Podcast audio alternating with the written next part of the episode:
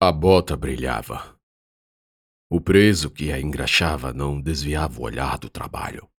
Agia com rapidez, escovando o couro preto do segundo par de botas. Eu gosto do cheiro da cera. Coronel Botelho falou. Depois me perguntou, inspecionando o engraxate e trocar a escova pela flanela. Advogado da prisão. Não, senhor. Apenas escrevo cartas. Já tá há um ano aqui, né? Por aí, senhor. Ele fez um gesto captado pela visão periférica do preso engraxate, que, entendendo o que o coronel queria, levou-lhe outro par já engraxado. Botelho permaneceu sentado, e estando assim, apenas esticou os pés redondos para o outro se encarregar de calçá-los. Obrigado. Disse se levantou. Ajeitou os suspensórios e veio até mim. Cuidado com suas cartas. Cuidado com o que escreve, vis? Sim, senhor. Ele apertou os olhos, que espetavam os meus. Olhos minúsculos no contraste com a cara gorda e grande. Olhos desconfiados. Testemunhas de outro esgoto. Um que só poucos viam e sentiam. Posso colocar qualquer um na solitária. E não é preciso nada. Até por uma bota mal engraxada. O engraxate não hesitou no movimento que voltou a fazer. O senhor quer que eu pare de escrever? Era bom, mas não pare não. Acenei com a cabeça e perguntei: Posso ir? Não, não, não. Zé, depois tu termina. O preso engraxate saiu. Entendia com poucas palavras a intenção do coronel, que continuou. Tem um sujeito que vai chegar aí. Sujeito perigoso, perigosíssimo. Cangaceiro do bando do Lampião. Será Corisco? Pensei na hora. A conversa começava a me excitar, apesar de não saber qual consequência teria para mim. Chamou ele de Lambu, mas o nome é Félix Bandeira.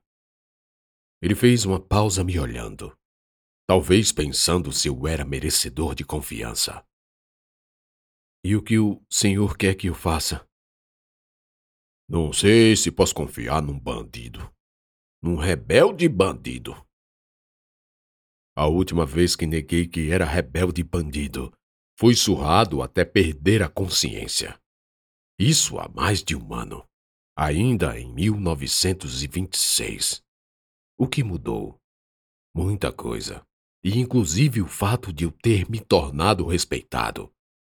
Depois que Pardal foi solto, houve uma intensa procura pelos meus serviços. Presos e mais presos vinham me pedir para escrever suas defesas. Passei inclusive a cobrar cigarros e até a juntar economias. Antônio Silvino, que não era nada besta, espalhou a torto e a direito que eu era não só literário, mas um advogado de mão cheia. Ele quem organizava as consultas com possíveis clientes, marcava audiências, arrecadava dinheiro e me protegia. Evitava que os outros presos me acossassem. Não evitou, entretanto, minha convocação pelo Coronel Botelho. Tome cuidado, garoto. Não diga nada que abuse ele. E sempre termine com sim, senhor. Eis que eu estava ali, e o diretor da prisão queria algo de mim. O senhor pode confiar em mim. Dize por aí que Lampião tá riquíssimo. Ele deu início à fala, saindo para se servir de um drink. Pegou dois copos, encheu ambos e me ofereceu um. Whisky cor de urina escura. Peguei e só bebi um pouco, depois que ele tomou um gole. Um cangaceiro rico não é de se admirar. Rapinou o sertão de Pernambuco, matou, estuprou e trucidou nossos homens em Serra Grande e saiu de lá com o butim cheio. Vós mercê deve saber como é. E seu general Isidoro também saqueava. E o pior era que ele estava certo. Nós usávamos requisições para suprir nossas necessidades. E deixávamos no lugar um papel velho como recibo. Vós mercê vai chegar junto de Lambu e fazer amizade. Bandido se dá bem com bandido. Depois, quando forem colegas inseparáveis, vai voltar aqui de novo para contar o que descobriu do bando e saber o que terá de fazer. Entendesse? Respondi afirmativamente. Deixei também implícito que manteria sigilo. E isso incluía não contar nada nem mesmo para Antônio Silvino.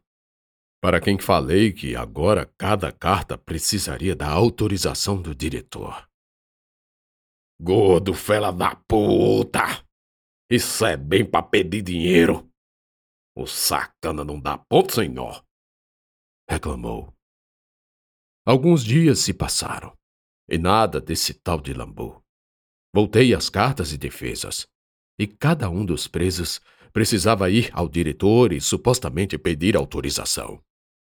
As coisas iam normais, até que me chamaram no parlatório. Um advogado queria falar comigo. Advogado? Bom, agora eu acho que nem preciso mais. Foi o que pensei na época. Mesmo assim, fui ao encontro. Na prisão, qualquer novidade é sempre uma boa novidade, desde que não seja ir para a solitária. O parlatório era um cômodo com uma mesa e duas cadeiras. Uma janela com grades, com luz clara e quente que dispensava iluminação artificial. O homem estava de costas para mim, olhando para o exterior com braços cruzados atrás de si, terno branco e de risca de giz, chapéu de palha canotier, cercado por uma tarja vermelha na base. Pedi para que trouxesse Vossa Senhoria sem as algemas. Disse se virou. Me chamo José Américo. E o senhor deve ser Paulo. Sim, sou. Estendeu a mão para que eu me sentasse. Assim fiz. Ele tirou o chapéu, pôs sobre a mesa e de igual forma se sentou. Ergueu do piso uma mala de couro e a abriu. Apenas observei tudo calado. Ao franzir o senho, na procura por algo, pequenas linhas nas entradas da testa se formavam. Tinha um rosto retangular e mandíbula forte, os óculos redondos como os olhos. Aqui está, ele puxou um encadernado. É seu processo e algumas anotações. O senhor é meu advogado? Ainda não, mas posso ser, se quiser. Eu quero. Que surpresa! Pensei que não iria querer. E por que não? Porque alguém com tantos clientes como Vossa Senhoria Certamente não precisaria de um advogado. Fiquei calado. Diga-me, onde cursou direito? Na faculdade daqui que não foi. Eu mesmo procurei saber. O que quer comigo? José Américo tirou do bolso uma cigarreira. Abriu e me ofereceu um. Riscou um fósforo e, com o mesmo, acendeu o meu e o dele. Tragou prazerosamente. Eu ainda era um péssimo fumante, mas o acompanhei. Conheceu de perto alguns dos chefes da coluna, não foi? Ele perguntou. Apenas o suficiente para caçá-los. Caçou Juarez Távora? Onde ele quer chegar? Pensei. Será que ele sabe coisas que outro não saberia? Apaguei meu cigarro ainda pela metade, na própria mesa, diante da falta de cinzeiro. Daí me fiz leão corajoso e disse: O senhor me diz o que já sabe. Eu digo que ainda não sabe. E esse processo aí desaparece. Bom, dependendo do jeito que ele vai desaparecer, podemos sim realizar essa troca de favores. Vou ser objetivo. Não foi o único revolucionário preso, senhor Paulo. Outros, que inclusive já foram interrogados, contaram coisas sobre um suposto traidor. Eu não traí ninguém. Ele que não aguentava mais seguir na marcha. Estava doente. Queria deserdar, mas isso seria pior para o moral da tropa. E Luiz Carlos Prestes sabia dessas intenções? Acho que sim. Por isso armou para mim. Forjou um inquérito, uma investigação, me torturou e se não fosse meu. Estanquei. Se não fosse meu pai, pensei. Mas matei a fala. Algo comprometeu o controle da minha língua. Pensei em não continuar, em guardar as recordações num lugar fundo e distante, e quando estivessem mofadas, lançá-las no mar, afogá-las. Meu? Ele incitou minha continuação. Minha força de vontade. Se não fosse isso, teria morrido. Mas me diga, como esse processo pode sumir? E quando poderei caminhar lá fora? Apontei para a janela. José Américo de Almeida juntou os papéis e a pasta. Colocou com cuidado tudo dentro da mala. Guardou a cigarreira no bolso do terno. Ergueu-se e pegou o chapéu. Seu processo será encaminhado para Paraíba. Lá poderei me debruçar melhor. E com isso pedir sua transferência. Ficará numa cadeia, digamos, mais ventilada, com menos grades e portas. Só precisa aguardar. Depois que o advogado foi embora, as coisas voltaram à monotonia. Prisão é, em todo, um lugar onde o tempo transcorre apenas dentro de nós, porque fora tudo permanece igual.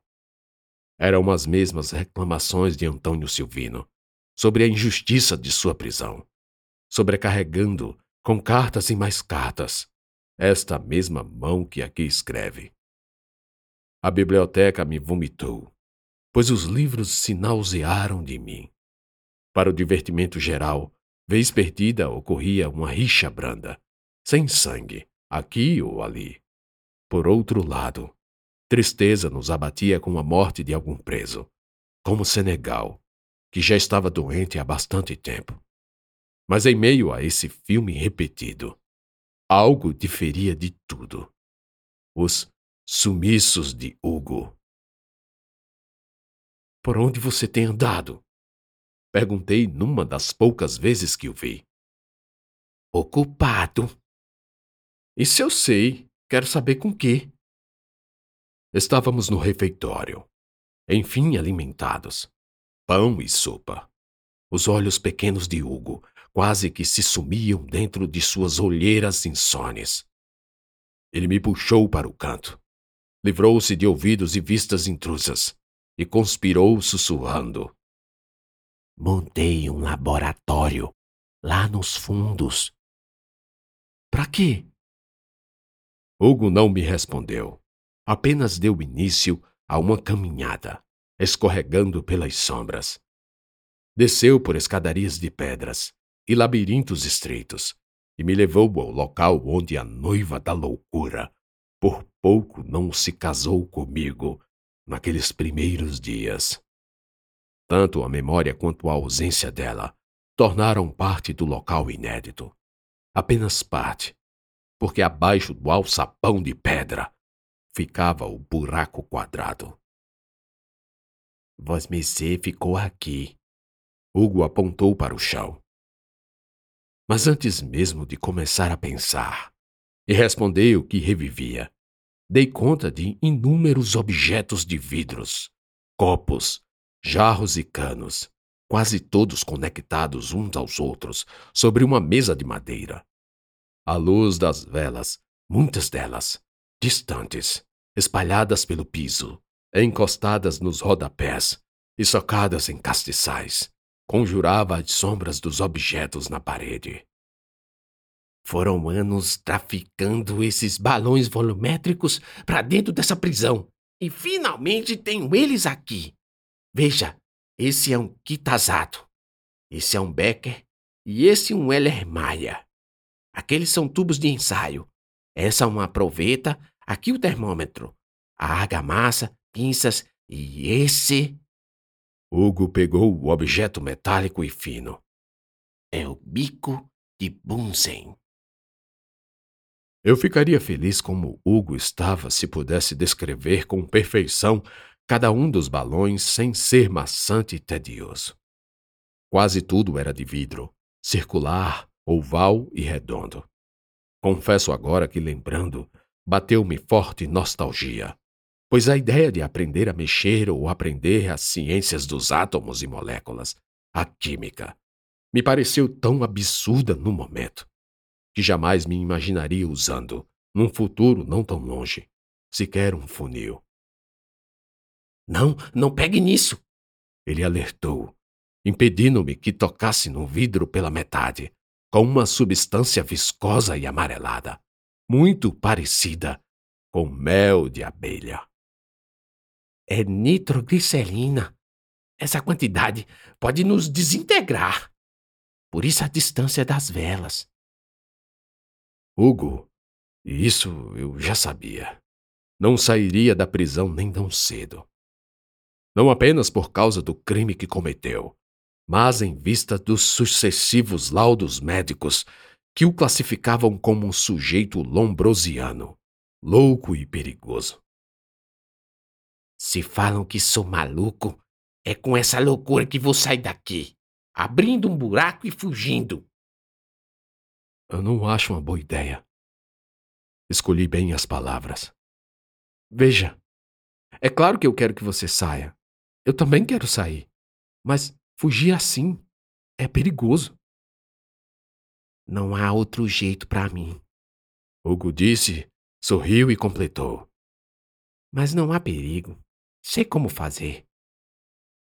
Sempre há perigo. Em pensamento, Cogitei ir. Todavia, desisti e não quis saber muito. Vê-lo livre era uma imagem que me contentava. Além disso, qualquer forma de cumplicidade poderia atrapalhar minha saída pelos meios legais. Desejei boa sorte e saí, antes apertando-lhe a mão, num gesto que dispensava a confirmação de que ia com mais um segredo. De volta aos vestíbulos da prisão, e ainda preocupado com o destino de meu amigo, fui intimado a comparecer à enfermaria. Bom dia, doutora. Como vai a senhora? Bem, falou secamente. O bem da resposta traduzia o mal que gostaria de falar ao invés. Como uma flanela embebida de álcool, Lúcia esterilizava peças de inox. Inexplicavelmente rudez em cada movimento. O avental branco estava encardido, manchado em alguns locais. Será que alguém morreu? Ou será que ela sabe sobre a intenção de Hugo? Aconteceu algo? Talvez.